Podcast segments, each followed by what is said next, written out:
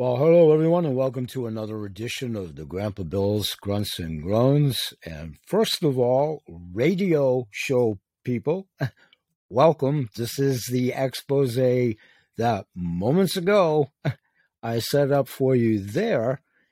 That I'm doing my in studio broadcast that is featured exclusively at Spotify, unique to the audio visual portion of it. And as I've highlighted before, I've been on Spotify for years, for every single day with the audio show. I've been blessed to be on all platforms that you would hear any podcast show on. I have two specifically housed at the Anchor radio platform and also the Blog Talk radio show. Obviously, those of you that are listening in either of those two forums radio show wise, you're hearing this excerpt. We're in the studio at the time of this recording on Tuesday, the 28th of June. I'm recapping what's the context of the radio show. We're here. I'm going to continue talking about why I do everything I've done for the last 14 years of my life for my granddaughter, Ada, including starting a business, past tense, in her name about animal products because it's our passion, hers and I. Also, to help both animals and people to this day, hers still. She's now 14 years old, my granddaughter, Ada. I was actually even asked the question today, actually by Danielle. I think you might be starting to breeze through.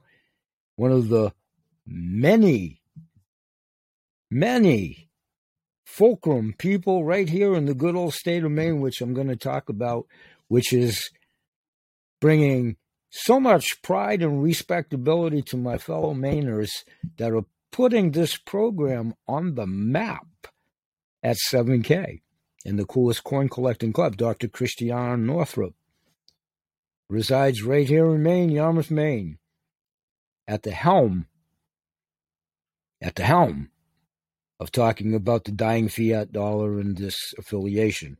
Her daughter, Ann Muller. My business constituent friend, soulmate, and so much more. Seth Leaf Buzansky, Laura Eisenhower, not from Maine, but having some real good Maine connections now, and maybe we'll be welcoming her soon to Maine. Stay tuned. There's a big announcement about something that's happening in Maine in August that I'd also like to involve my granddaughter in. We'll see. We'll see.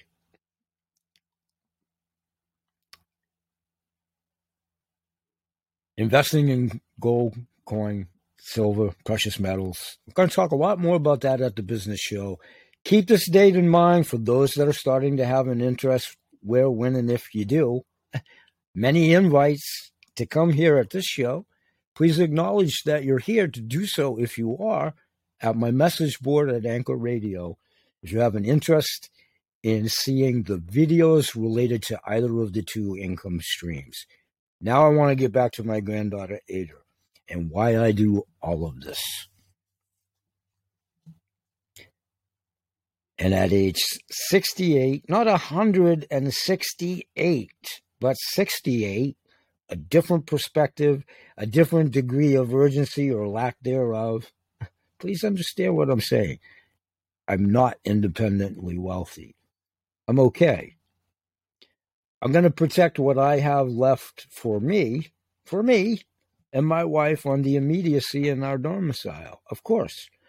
This is about establishing an ever changing world for my granddaughter, my posterity, my son, for people that, given the opportunity, have a while to stick around on this planet Earth, if we all have a chance to do so. We're at a fulcrum precipice point right now in the world where it's completely upside down. But please stay with me.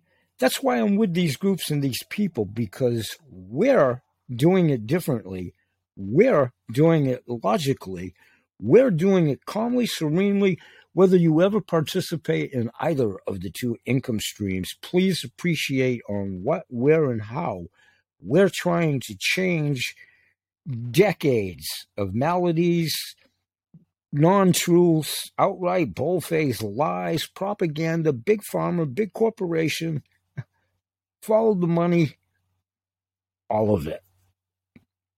That's what I want to change for the future outcome of my granddaughter. And that's what I'm going to do. Come hell or high water. So, what I'm also going to do at this platform moving forward is something that any old man that will never see full retirement, I might in a year or less if I hang around, is I'm going to do what I damn well wanted to do in retirement if I did attain it. Let's put my feet up on a porch, which I don't have. I live in a condo, figuratively speaking being a glorified goodwill ambassador for many products, I sometimes goof around being like Ralph Nader of consumer advocacy. I'm certainly not Ralph Nader, and I'm not comparing myself to Ralph Nader. It's basically a joke, but it's the reality of what purpose I can serve and what purpose I do serve. And what purpose is my forte, and I'm damn good at. Because I had a half a century of doing it in business is building relationships with business people. That's what I'm teaching my granddaughter. And I'm teaching her tenets of life. I taught her about butterflies, how to raise worms, how to grow food, grow boxes, appreciation for the earth, the soil, the air, the important things in life, God. She went to a parochial school, country, appreciation for veterans. She actually won an award from a VFW post that I've talked about, and will reiterate her poem when I can find it again. Appreciation for veterans. What we talk about here, what we support, what I've done for years and want to continue to do so, and I'm going to. So, what I'm going to do here to the best of my ability with my crippled hands and a really bad day at the races with arthritis and dropsies and all of that. We fight through it. I'm going to show you a book that I've talked about. This is a swag bag for the CTFO, CBD, and helping pets, and it's not just for humans and all of that. Okay, there's the bag. I've talked about it. In it is a collection of books stay with me. Books that I reference a lot, books that in my thousand square foot condo between upstairs, downstairs, and mid level studios, portable studios, portable recording things through handicap, dropsies, crooked hands, crooked fingers. I'm still not Dick Nixon, not crooked. I'm not a crook. There's someone out there that I never would compare myself to, and I won't even do justice of giving you his name. But he's infamous for carrying around a bunch of books that influenced his life. Do your homework, many of you may know. These books are influential in what I do, how I do it, and how I'm going to do it moving forward. I'm going to highlight quite a few of them. I'm going to randomly pick out a couple right now that I want to squeeze in in this episode, and they're about community. I'm going to revisit talking about community. Pertinent to Portland, Maine, where I grew up, Portland, Maine, and Maine in and of itself has such a rich history on many fronts. One of which I've been talking about with the collectible coins as far as it pertains to uh, military history. Maine's rich in military history, rich in Civil War history. I'm going to get to Joshua Chamberlain and those types of things. But over the years, I've talked about this book, Radio Show People. I'm holding up a book that's entitled Portland Undercover How to Visit New England's Hippest City Without Looking Like a Tourist. It's authored by a gentleman some 20 years ago Chris Barry, who coincidentally worked for a rag that I worked for years ago, local rag about tourism, local community, what was happening. the field reporter type of thing. This gentleman worked for them called the Casco Bay Weekly at the time. Not when I did. It has nothing to do with anything other than small world, small community, and building community. In a second, I'm going to read a couple of excerpts from this, and I'm going to continue to do that moving forward. Another book that I do and talk about often because I'm a pet lover and own two cats is a book I've referenced any number of times 101 Ways and Reasons Why a Cat is Better Than a Man. Very humorous, very graphically depicted, very much so going back to a time frame. I believe this book will read the forward was printed in the 90s, 1990. This was printed in the early 2000s. And radio show people, I'm holding up a book about cat humor. And again, the aforementioned Oldport district specifically, but Greater Portland, the peninsula, in a very funny expose about tourism, which has always been the mainstay of Maine vacation land moving forward. So I'm going to be talking about that as well and reading a couple of excerpts. And there's another book that I want to pull out real quickly. Radio show people, I'm holding up a book called Portland, Maine. And I got to find out the author's name's John Moon. I believe I went to high school with him. It may be a different John Moon. Who cares? Interesting factoid that I'll find out. Very depictive about Portland architecture, Portland history. Again, rich. The Great Fires of Portland, Maine. There's a lot of history in Portland, Maine. And we're going to talk a lot about that in community. In community, the way it was when I was growing up, and as it was pertinent to how we supported community and how proprietors supported each other's businesses and promoted each other's commodities, coexisted, co thrived, and before and after hours became friends, family members, congregated at the same church. We're going to isolate Cathedral Church, Lincoln Park, Franklin Street for local level, local folklore, but we're going to be talking about the way the world was. Portland, Maine, Main Street, USA, Main Street, Portland, Main Street, around the world. What we're going to do to turn the upside down world right side up. Backhandedly, it's a good thing that it's upside down because the planet needs a rebirth, a rejuvenation. And if we do it without the maniacs and without all this other scuttlebutt getting in the way, it can come right side up. And hopefully you'll agree that whether it's through these income groups or not, appreciate their methodology, if nothing else, in edifying for a short amount of time in your life so you don't miss anything on the way that it is going to change. The fiat dollar is dead. The old 8 to 5 syndrome is dead. Go to college, get a good job, work hard is dead. You have nothing to base it on moving forward. You're a heartbeat away from that being taken away from the way you. Going to do then? Yep, union. Nobody's a stronger proponent of unions and all of that. Please stay with me. This is all about Americana and being American.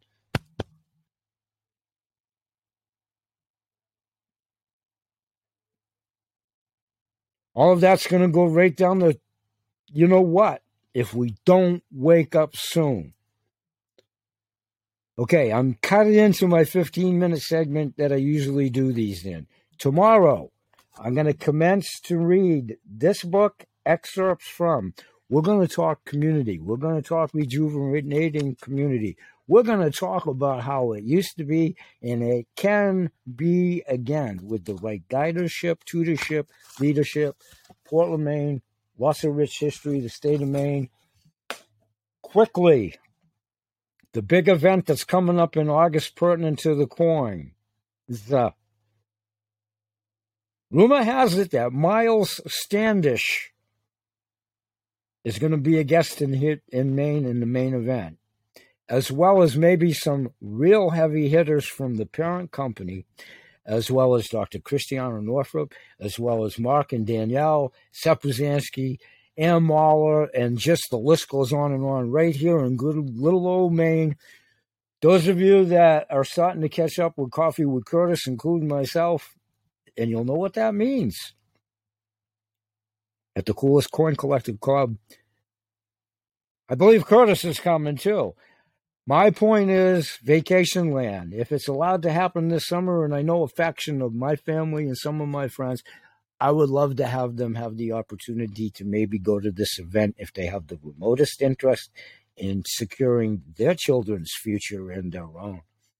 If not, I'd love to have my granddaughter accompany me. If it's meant to be, we'll both be there.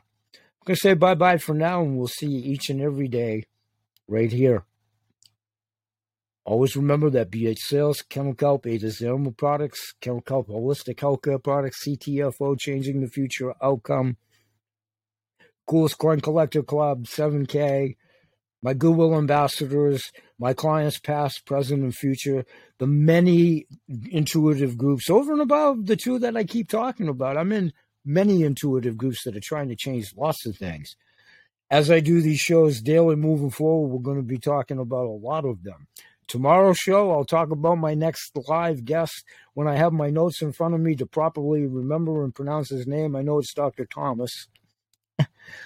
He's coming on July 5th. We'll talk about the subject matter there. Onward and upward. Please spread the word. Please help me spread the word in this. It will resonate Everybody at this juncture in this crazy world now knows somebody in pain, agony, discomfort, financial woe, stress. We all promote good health in all animals, their people, plants, and the planet. We try to present this as a harbinger of good information, all in the eyes and ears of the beholder. But I am still what I've always been Popeye the Sailor Man but I am the messenger. I am a conduit. I've been blessed to, to put you in touch with an a la carte program for deeper discounting still to coincide with a wholesale shopping club on the food, water, clean soil, where it is, the seeking out of the best clean foods, earthen derived clays, tinctures, whatever, helping pets, people, head to toe, inside, outside, all in the eyes and ears of the beholder. Been doing this a really long time been blessed with a lots of cumulative industry related experience, which the holistic apothecary medicine is investing all of it. It's a family affair. Peace, everybody. If you like us, please share us. We grow exponentially with your help. Trying to build an audience at these shows. Spread the word. If you have an interest in any of the income streams and want to see the videos or whatever, please leave me a message at the Anchor Radio Show. We're trying to make the shows more interactive, polls, surveys, whatever, nurturing an audience. Please pay it forward. Looking to have some fun, do some fun things on social media, have some groups. I need a lot of help in that. We can have a lot of fun with this, and it is fun. Let's have some fun. Hasn't it been grievous enough over the last three years to a lot of BS? Come on, people. Smile on your brother. Everybody, get together right now. I'll see you in the next shows. Bye bye for now. May God bless. Peace, everybody. Thank you.